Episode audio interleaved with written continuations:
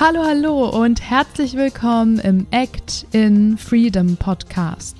Dein Podcast für die Kunst, fürs Leben und für dich. Ich finde es richtig cool, dass du heute wieder reinhörst. Mein Name ist Emily Daubner, ich bin Gastgeberin dieses Podcasts und heute habe ich ein richtig spannendes Interview für dich mit Katrin Klewitz. Katrin ist Kampfchoreografin, Ranger Field Guide und Leadership Trainerin und all dieses Wissen hat sie in ihr Buch gepackt. So sehen Siegerin aus und aufgepasst, dieses Buch ist nicht nur für Frauen. Dort gibt es ganz, ganz viele tolle Tipps, die du in deinen Alltag mitnehmen kannst, Geschichten, Schauspielübungen. Es ist für jeden was dabei. Ich bin total begeistert und Leute, ganz am Ende dieser Folge gibt es noch ein Gewinnspiel, also bleibt unbedingt bis zum Schluss dran und jetzt würde ich sagen, lasst uns loslegen.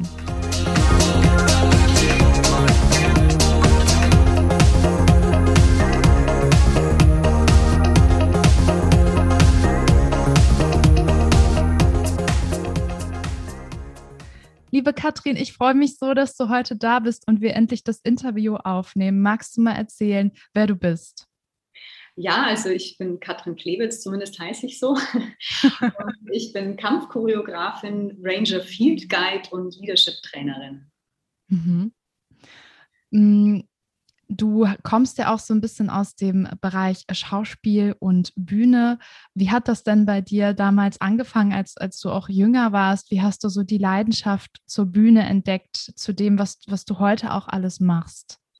Also ich bin da wirklich durch äh, meinen Vater rangeführt worden. Der, der hatte damals Laienschauspielgruppen und da war ich immer mit dabei. Und es hat sich da ja einfach eine sehr große, fantasievolle Welt aufgetan, die mhm. trotzdem kombiniert war damit, dass man im realen Leben etwas erschafft gemeinsam. Und das hat mich sehr fasziniert. Und auch der Austausch dann mit dem Publikum, dass die einfach eine gute Zeit bekommen, das fand ich wunderbar. Und so, denke ich, ist mein, e mein Weg dahin ein bisschen geebnet worden, ja. Mhm. Und wie war das? Also du hast ja auch eine Schauspielschule besucht. War das dann so, dass dein Vater dich dabei unterstützt hat oder hast du irgendwann selber gesagt, ja, ich mache jetzt mal ein, mach jetzt da mal ein Vorsprechen mit? Magst du uns da ein bisschen mit reinnehmen? Mm, ich habe schon da Unterstützung, äh, äh, Unterstützung von meinen Eltern erfahren, weil sie da relativ offen waren, einfach für solche Bereiche auch. Mhm. Trotzdem war es ihnen auch wichtig, dass ich einen guten Background habe, ja. Mhm. Mm, ja, das gab, das ist tatsächlich, da müsste ich weiter ausholen. Also das ist äh, über, über mehrere Umwege bin ich zum Schauspiel gekommen und für mich war aber auch klar, dass ich Schauspiel eigentlich nicht deswegen erlerne, um später als Schauspielerin auf der Bühne zu stehen, sondern mich haben eigentlich mehr diese Skills interessiert und auch dieses, ja, dieses emotionale Erfassen. Also wie ticken andere Menschen, was bewegt die, ähm, warum triggern manche Dinge die an, wie ist Kommunikation, wie ist auch Präsenz. Also das sind die Dinge, die mich fasziniert haben. Ich habe mich aber tatsächlich im Endeffekt nie als Schauspielerin gesehen, sondern mhm. wollte das aufgreifen und erfassen. Genau. Ah, das ist ja toll. Dann hast du schon von Anfang an gesagt, ich will irgendwie diese Dinge, diese Techniken auch nutzen, um das vielleicht äh, weiterzugeben, auch als Kampfchoreografin. War das schon von vornherein in deinem Kopf oder dachtest du, ich, ich probiere es erstmal und gucke, wo es mich hinführt? Also es ist tatsächlich ein Weg gewesen, der beim Gehen entstanden ist. Also mhm oft war es so, dass ich nur den nächsten Schritt im Kopf hatte, ja, und ja. Äh, ich wusste oft gar nicht, was ich damit zukunftsträchtig anfangen wollte, sondern ich wusste, ich möchte jetzt Schauspiel studieren, sehe mich zwar nicht als Schauspielerin, aber will das Wissen irgendwie für mich ähm, mhm. haben. Und dann hat sich daraus eigentlich der nächste Schritt entwickelt. Also ich habe sehr früh zum Schreiben angefangen von Theaterstücken und auch da ging es eigentlich dann schon los, kurz nach meiner Schauspielausbildung, dass ich von anderen angefragt wurde, ob ich da Seminare halte in Körpersprache, Präsenztraining. Das ging eigentlich ja im Alter von 21 los und da hatte ich aber immer noch gar nicht dran gedacht, das in die Richtung weiter auszubauen. Ja. Mhm. Schön, dann hat sich das ja eigentlich ganz intuitiv ergeben, dass dann Leute gefragt haben. Das höre ich so oft, dass man selber seine Stärke erst erkennt, wenn die von außen auch wiedergespiegelt wird und man angefragt wird, ne? Ja, tatsächlich. Also ich glaube, das ja, kann ich eins zu eins unterschreiben. Und mhm. dadurch wächst es. Und bis man selber dann eigentlich das erst richtig begreift, Moment, da fließt ja wirklich tatsächlich vieles zusammen, was mich ausmacht, was mich auch interessiert. Da habe ich dann doch auch länger gebraucht und weiß nicht, ob es für andere oder ob du das auch äh, ähnlich erfährst. Man braucht dann manchmal selber tatsächlich dahin zu gucken und das zu entdecken, wo mhm. eigentlich die Stärken liegen. Mhm. Ja, und das hast du ja alles auch in deinem Buch vereint. So sehen Siegerinnen aus. Ganz, ganz viele tolle Facetten und Möglichkeiten, auch Übungen. Da wollen wir ja heute hauptsächlich drüber sprechen. Ich freue mich sehr drauf. Ich habe es auch schon gelesen und ganz zu Beginn ähm, sprichst du ja auch so ein bisschen über das Selbstvertrauen, über das Stehen, das Standing, was das überhaupt damit zu tun hat und wie wichtig das eigentlich ist. Ich glaube, das ist ganz vielen gar nicht bewusst. Magst du da gerne mal so einen kleinen Einblick geben, wie, ja, wie wir auch an unserem Auftreten arbeiten können? Ja, also meine Erfahrung ist, dass viele Standings sich von außen holen. Also entweder durch die Dinge, die sie tun oder durch Sachen, die sie sich anschaffen, die sie tragen und vergessen darüber aber eigentlich, dass sie es ja jeden Tag mit sich dabei haben und sprichwörtlich mit sich tragen, nämlich mit ihrem Körper. Und mhm. sind oft auch in unseren Gedankengebäuden ja außerhalb unseres Körpers. Das heißt, wir träumen viel, wir visionieren viel, wir denken viel. Das heißt, wir sind eigentlich immer so in unseren Gedankenkomplex und spüren uns aber selber gar nicht mehr oder geben dem Körper eigentlich auch nicht so das Recht, dass er ja auch mit dabei ist und antworten kann oder für uns fühlt, spürt. Und das Standing ist eigentlich wirklich ja auch in unserem Körper. Also wenn ich stehen bleibe und Dinge wahrnehme, und mit dem Körper bewusst auch aufnehme, dann ist das Standing. Und das ist auch das, wenn Leute in den Raum reinkommen und eine Präsenz ausstrahlen, dann sind die sehr, sehr stark in ihrem Körper verankert und flüchten auch nicht durch den Raum, um zu ihrem Platz zu kommen, sondern gehen dahin und das in Ruhe und nehmen sich und ihren Körper mit. Und ja, das begeistert mich und das würde ich auch gerne einfach in jedem von uns ein bisschen mehr verankern. Mhm. Ich denke, dann geht es uns allen ein Stück besser. Ja. Wie lange braucht man denn dafür, um wirklich so voll in seinen Körper reinzukommen? Wie war das bei dir? Hast du da so einen, so einen Richtwert oder glaubst du, man kann jetzt äh, von heute auf morgen sofort mit seinem Körper angebunden sein? Ich denke, dass es schon schneller geht, als wir denken. Es ist natürlich ein Prozess und das kennt ja jeder von sich auch selbst. Das funktioniert mal besser und mal weniger. Es gibt Situationen, wo wir auch nicht ganz bei uns sind. Ja, das passiert jedem und allen. Und ich glaube, hm, das ist auch so, ja, wie soll ich sagen, also ich will den Gedanken, dass wir auch immer dann in unserem Körper ruhen und immer alles toll ist und dass das so weitergeht. Ich glaube, das ist auch gar nicht so das Ziel, sondern dass wir sagen, okay, ich komme in eine Konfliktsituation rein oder einen Umstand, wo es mich auch da mal rauskatapultiert und das ist normal. Es geht ja mhm. darum, wie ich in der Folge damit umgehe. Ja. Und es gibt ganz simple Übungen, um im Körper anzukommen, auch in Konfliktsituationen. Das ist tatsächlich einfach mal das Stehenbleiben. Das, was uns ja natürlicherweise auch passiert, ja, wenn wir mit was konfrontiert sind, dass wir ja auch erschrecken und dann oft ja denken, Gott, jetzt muss ich was sagen und es müsste mir was einfallen und im Kopf ist aber einfach auch ein Block funktioniert nicht und der Körper bleibt aber in dem Moment einfach stehen und wir empfinden genau das aber als Schwäche. Aber eigentlich ist das die Stärke. Wir bleiben stehen und wenn wir bewusst im Körper dann ankommen es einfach auch annehmen, dann ist es ja eigentlich auch schon eine Antwort. Ja, total schön. Ich finde auch oft, wenn wir sprechen und so Füllworte benutzen wie M oder Halt oder wie auch immer, dann sind das Momente, wo wir eigentlich auch innehalten sollten, um mhm. vielleicht zu atmen oder zu überlegen, was will ich denn sagen, anstatt diese Worte zu nutzen. Das geht mir selber auch so. Und ich glaube, das kann man ganz toll auf verschiedene Ebenen beziehen in seinem Leben. Das fängt beim Körper an, bei der Sprache, vielleicht auch in Entscheidungen, die wir treffen und dann sie treffen, ohne eben innezuhalten und letztendlich vielleicht sogar sagen, boah, die Entscheidung war nicht nicht richtig. Also ich glaube, mhm. das zeigt auch, dass das Standing ganz, ganz viel Ausmaß hat auf alles, was wir tun, oder? Ja, sehe ich schon so. Und es ist ja eigentlich so was Simples. Ja, schon. Ich finde auch, als ich, als ich den, das Kapitel gelesen habe, da hattest du auch so eine tolle Übung, mal zu überlegen, was habe ich eigentlich für Schuhe im Schrank? Gibt es auch mal welche, die ich aussortieren kann? Weil es ist ja im Endeffekt das, wie stehe ich ja erstmal auf den Füßen, zu gucken, wie, wie funktioniert das, wie rolle ich eigentlich in den Schuhen ab, welche Schuhe dienen mir und welche Schuhe verändern vielleicht auch die Situation, wenn ich mal hohe Schuhe anhab oder äh, fast barfuß laufe. Also da mal genau zu beobachten, das finde ich total spannend, ohne eben zu bewerten, sondern wirklich mal auszuprobieren. Mhm. Also, ja, es ist ja der Kontakt zum Boden. Und wenn wir den genau. nicht oder nicht spüren, dann, ja, also die Erde trägt uns ja, sie, sie nährt uns. Und ich glaube, wenn wir da einen guten Kontakt dazu haben und auch einfach den ganzen Mist, den wir in unserem Körper auch ansammeln, mal nach unten abgeben dürfen und uns da aufgehoben ja. und geborgen fühlen, dann, dann stehen und gehen wir ja auch anders, ja. Genau.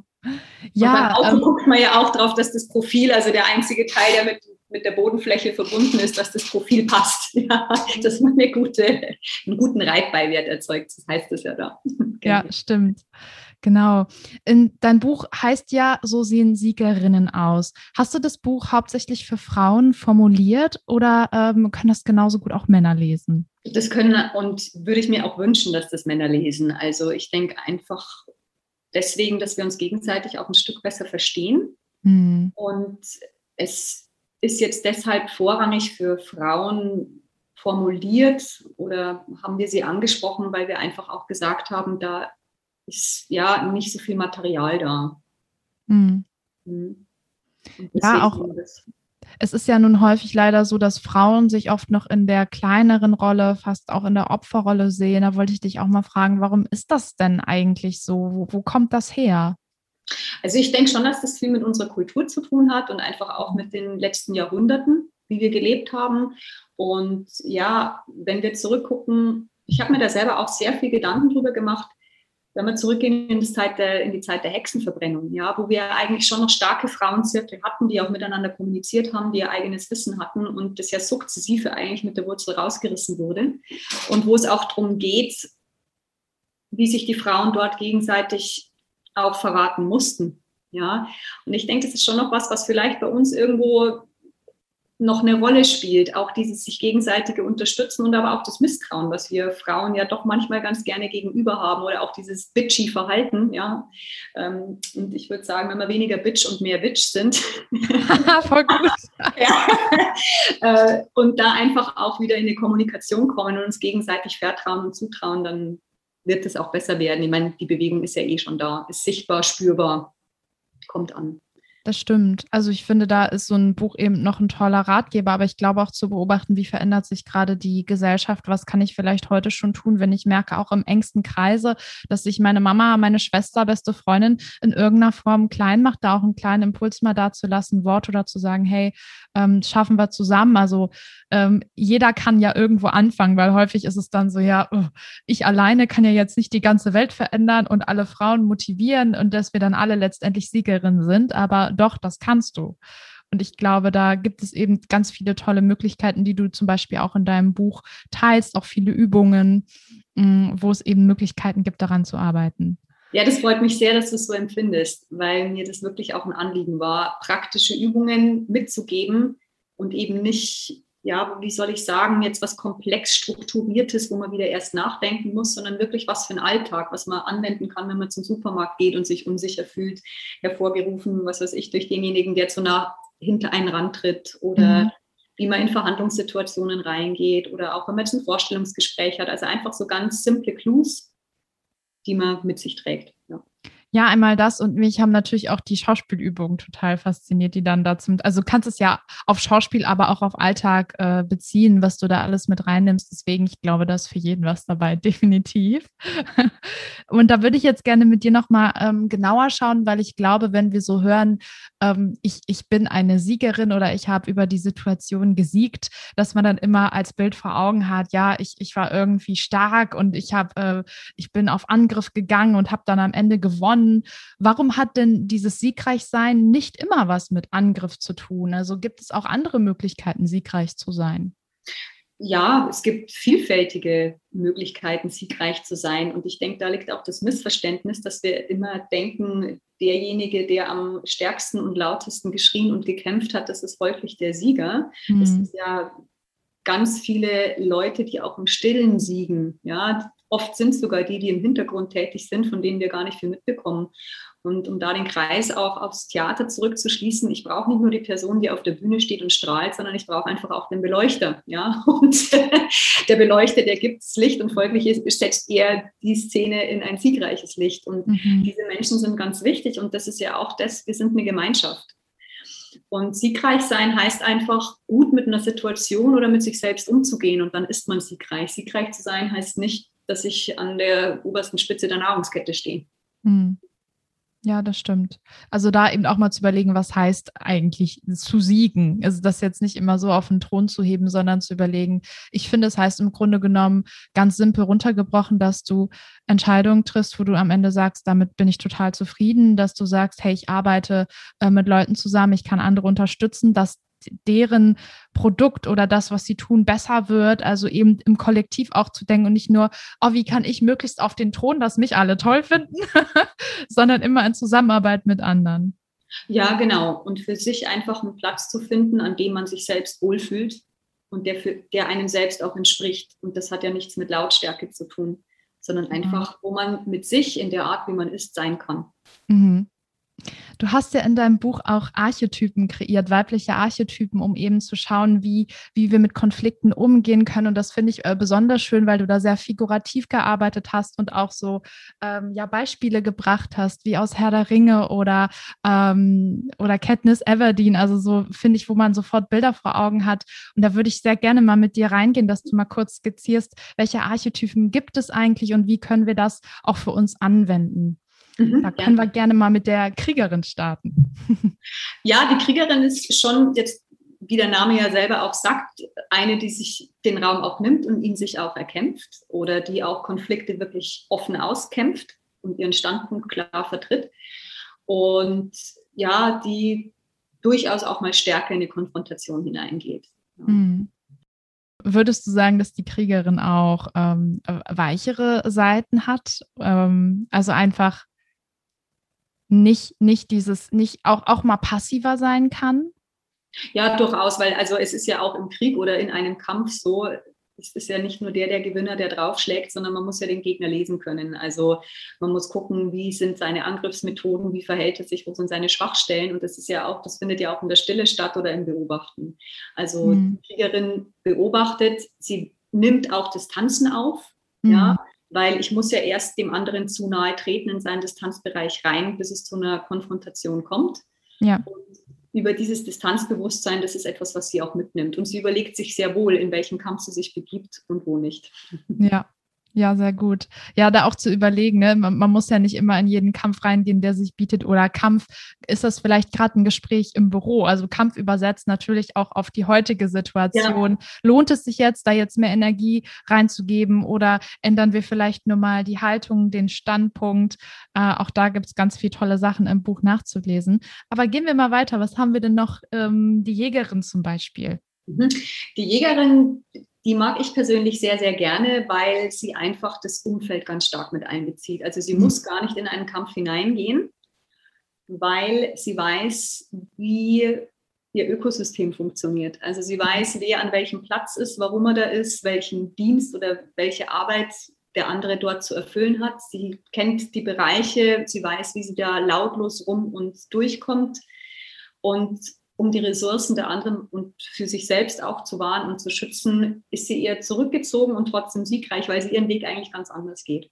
Ja. Mhm. Sie tötet oder sie geht bestimmte Dinge nur dann ein, wenn es auch wirklich Not tut und sie verwertet dadurch aber auch alles. Und dieses Bild war für mich sehr stark, weil wir ja auch in einer Gesellschaft leben, wo Konsum ganz weit oben steht. Mhm. Wir uns mehr nehmen, als wir brauchen und davon auch noch einen großen Teil wegschmeißen. Ja. Und durch meine Zeit im afrikanischen Busch ist es einfach auch nochmal vertieft worden. Also grundsätzlich ist das Jagen als solches ja nichts Schlechtes. Ja, ähm, aber es muss halt in einem Bereich passieren, wo man gibt, nimmt und wo der Kreislauf erhalten bleibt. Mhm.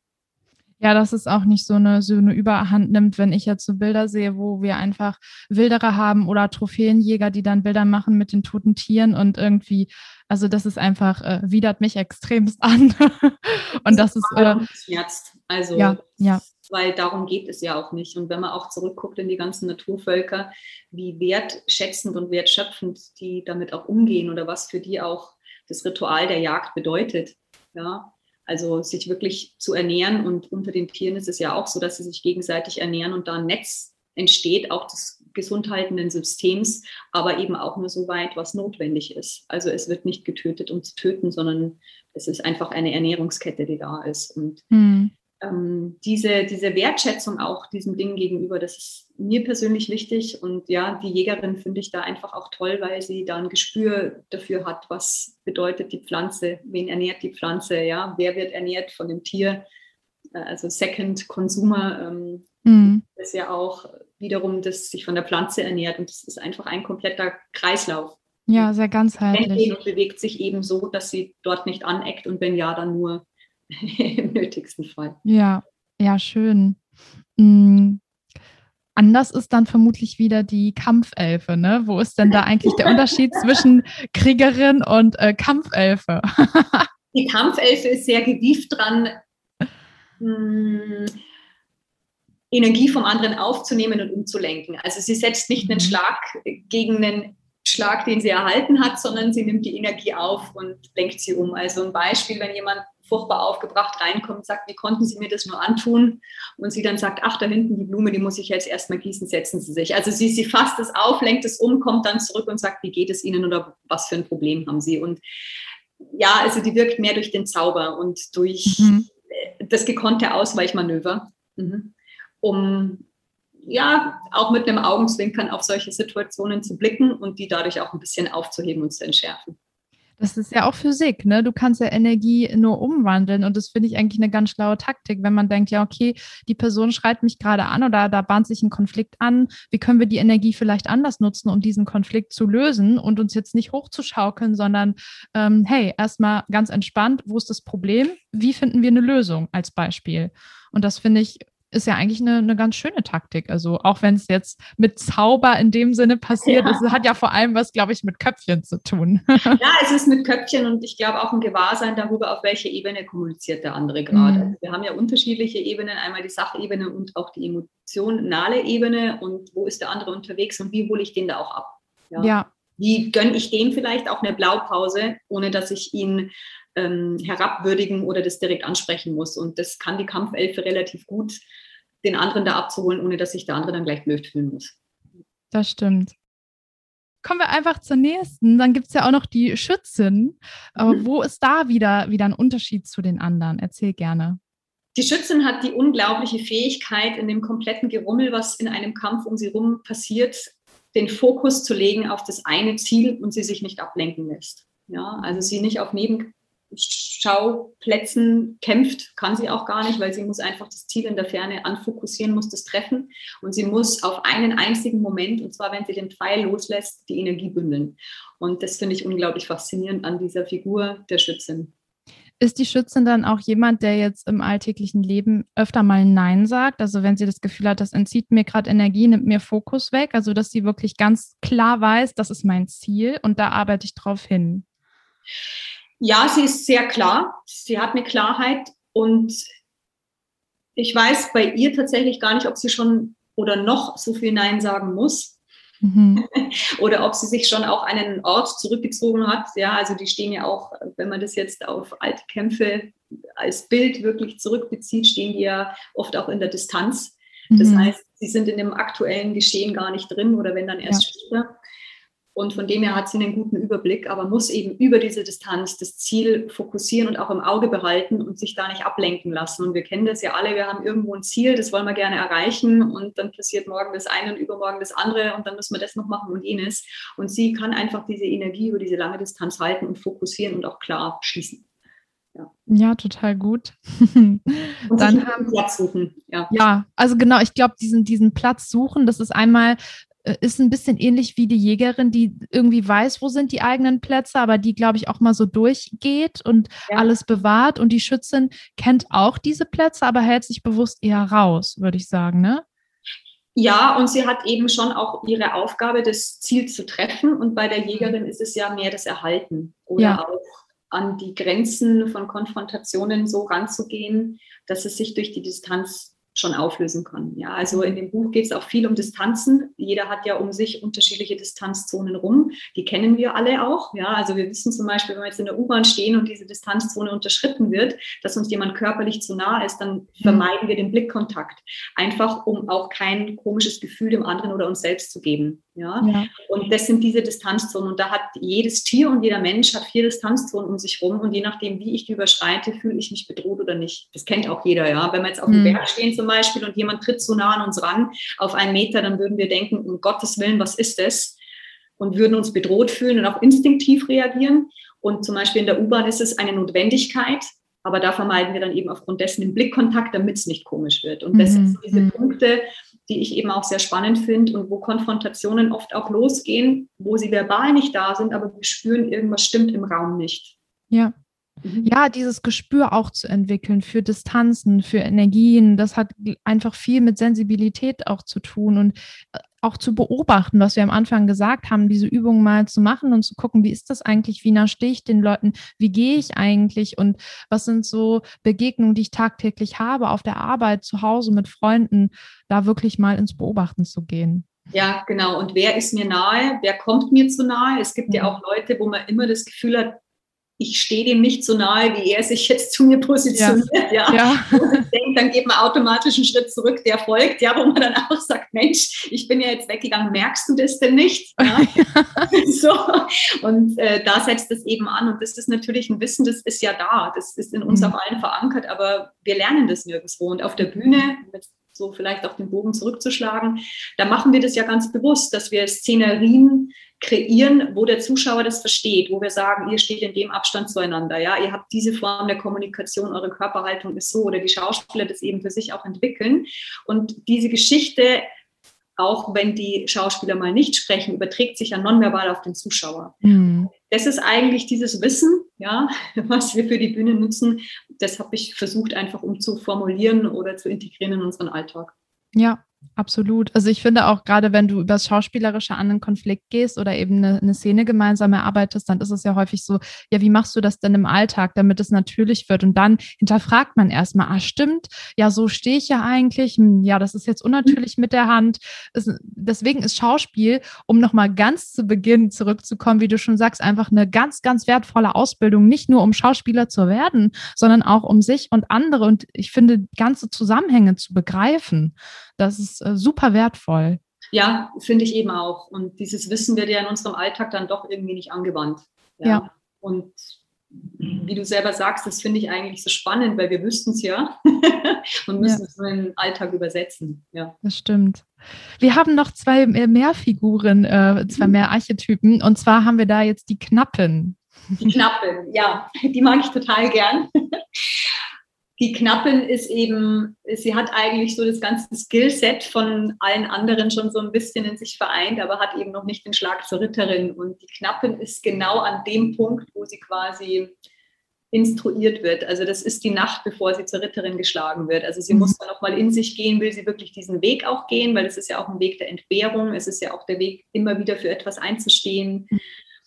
Und sie wird plötzlich mit einer Situation konfrontiert, wo sie sich bereits ritterlich verhalten muss, ohne dass sie es weiß. Und das kennen wir ja auch. Ja, wir arbeiten auf was hin und plötzlich überschwappt uns das und wir stehen da und sagen, oh mein Gott, wie bin ich denn jetzt hier eigentlich reingeraten? Also dieser Call to Action, der kommt an die Knappin oder wird an sie rangetragen und sie muss jetzt eigentlich auf all das, was sie gelernt hat, urplötzlich zurückgreifen. Und durch diesen Umstand, dass es ihr vielleicht auch gerade noch nicht so gelingt, sich auch damit auseinandersetzen, will sie diesen Weg wirklich gehen. Ja, also, also ist das eine Person, die einerseits ähm, vielleicht durch eine Überforderung oder ähnliches handeln muss, aber genauso auch Zeit hat zu reflektieren und das Gelernte genau. auch anzuwenden bewusst.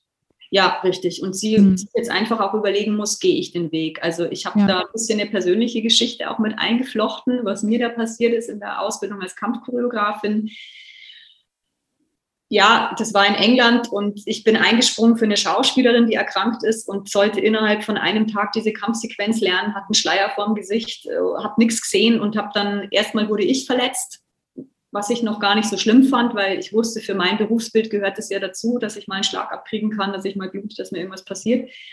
Und in Folge am Tag darauf habe ich aber meine Partnerin verletzt. Und das war für mich so unfassbar schlimm, weil ich ja dachte, ich bin Kampfchoreografin, sie ist nur Schauspielerin oder ich bin kurz davor, dass ich eben fertig bin. Jetzt unterläuft mir das, was für uns ja auf der Bühne No-Go ist, dass wir den anderen verletzen. Mhm. Ich verletze sie und das war für mich so schlimm, dass ich wirklich dachte, ich weiß nicht, ob ich diesen Beruf ausüben kann.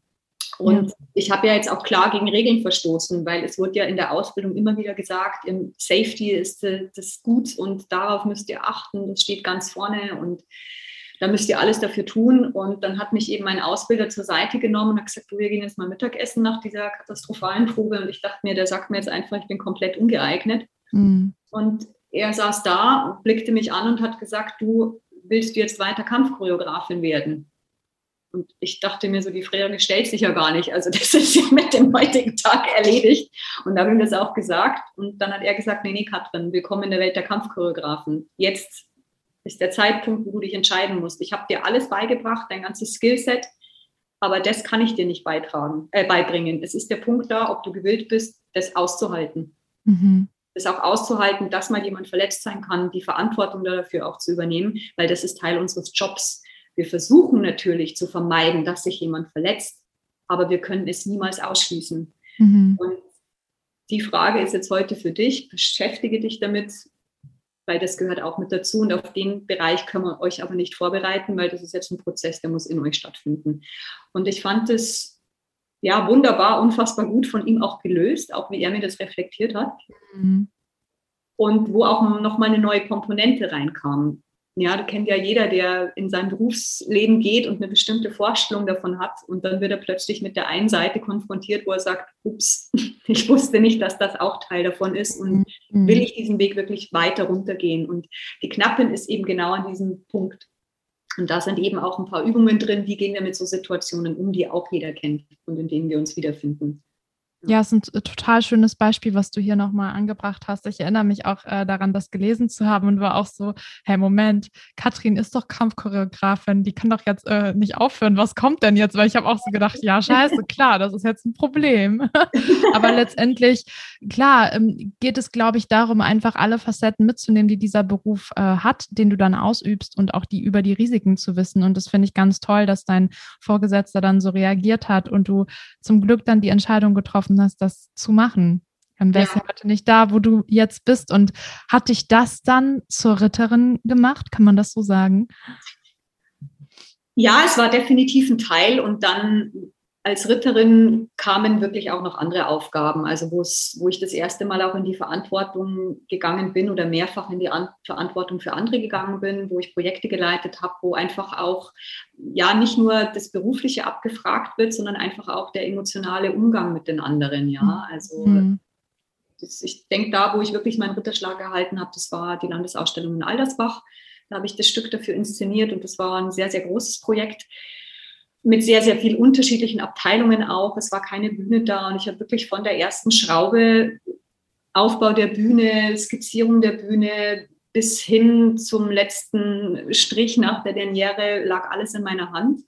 Wahnsinn. Und das, denke ich, war mein Ritterschlag. Also auch die Auseinandersetzungen gar nicht im Projekt, sondern um das Projekt. Also da mhm. geht es ja um die Geldgeber, die dann natürlich auch ihre Sorgen haben. Wie nimmt man die ins Boot? Wie nimmt man denen die Sorgen? Wie schafft man das, dass die Schauspieler sich gut aufgehoben fühlen? Ja, wie gehen die Leute im Ort damit um? Wie geht es denen damit, auch so ein großes, insgesamt großes Projekt zu stemmen? Und äh, ja, da gibt es ja auch den einen oder anderen, der dann seine privaten Probleme hat und dann vielleicht dem es mal nicht gut geht. Und, und wie stemmt man sowas? Und wie geht man mit sich selber in so einer Zeit auch um, des eigenen großen Wachstums, wo man dann auch natürlich, ich saß da auch mal da und dachte mir, pff, also weiß ich jetzt nicht, ob ich das jetzt hier noch weitermachen will, weil man stößt auch auf massiven Gegenwind teilweise mhm. und dann trotzdem zu versuchen, eine gute Kommunikation mit den anderen zu finden und das Projekt voranzutreiben und aber auch die Menschlichkeit. Also dass man eben nicht von oben, wie wir es ja am Anfang gesagt haben, äh, die, ja, die Kämpferin, die Bösartige ist, die jetzt unter sich alles vereint und alles durchboxt, sondern dass das halt ein Miteinander ist und dass das auch immer wieder ums Miteinander geht.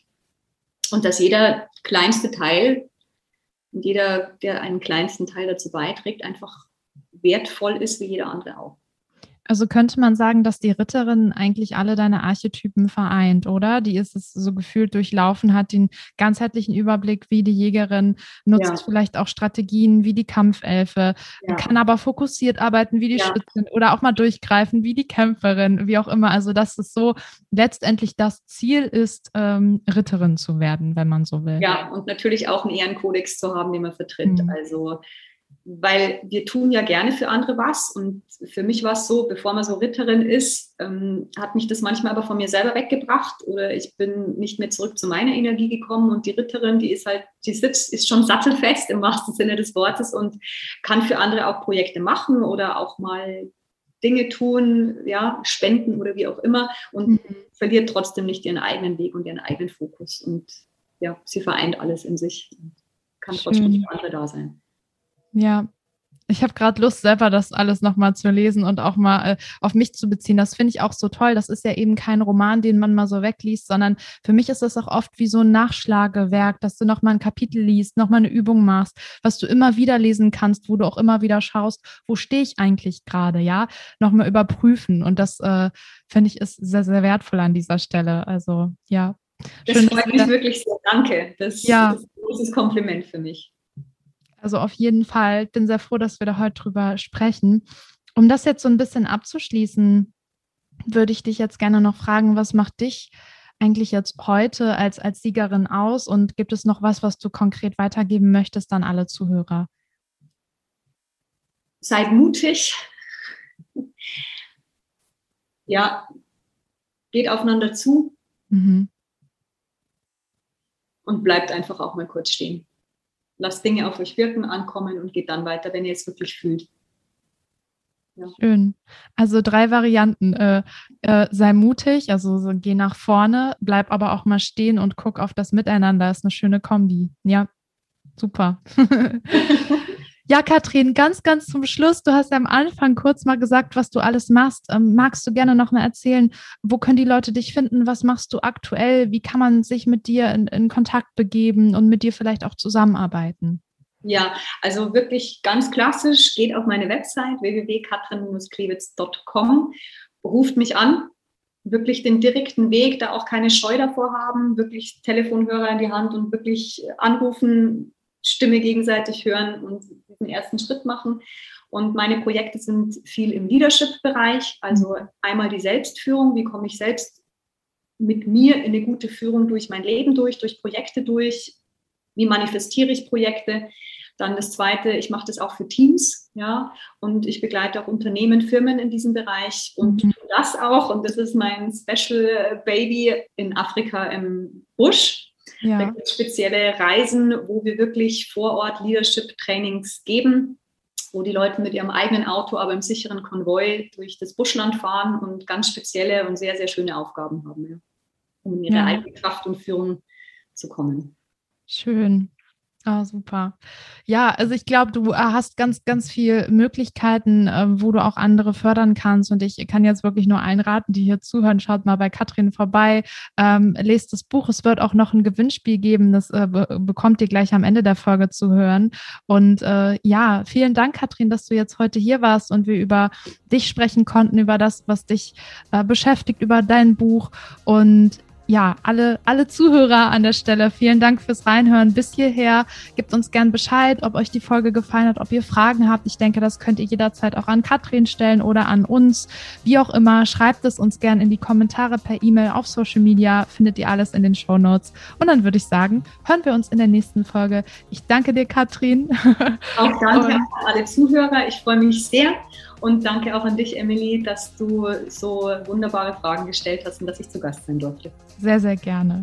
Ich würde sagen, wir hören uns in der nächsten Folge. Bis dahin. Ciao, ciao.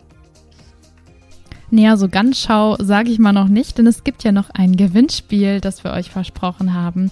Und zwar hast du jetzt die Möglichkeit, Katrins Buch zu gewinnen. So sehen Siegerin aus, über das wir heute gesprochen haben. Diese Folge geht heute online am 19.05. und du hast eine Woche Zeit, dieses Buch zu gewinnen. Wie machst du das? Schreib uns doch auf Social Media unter dem aktuellen Post, kommentiere, abonniere. Wenn du kein Social Media hast, schreib uns gerne eine E-Mail, warum du das Buch gerne haben möchtest. Oder hinterlasse uns einen Kommentar auf unseren Seiten auf Apple Podcast oder auf Podigy. Alle Informationen dazu findest du nochmal in den Show Notes. Und jetzt sage ich, hab einen wundervollen Tag, mach beim Gewinnspiel mit und ciao! Thank you.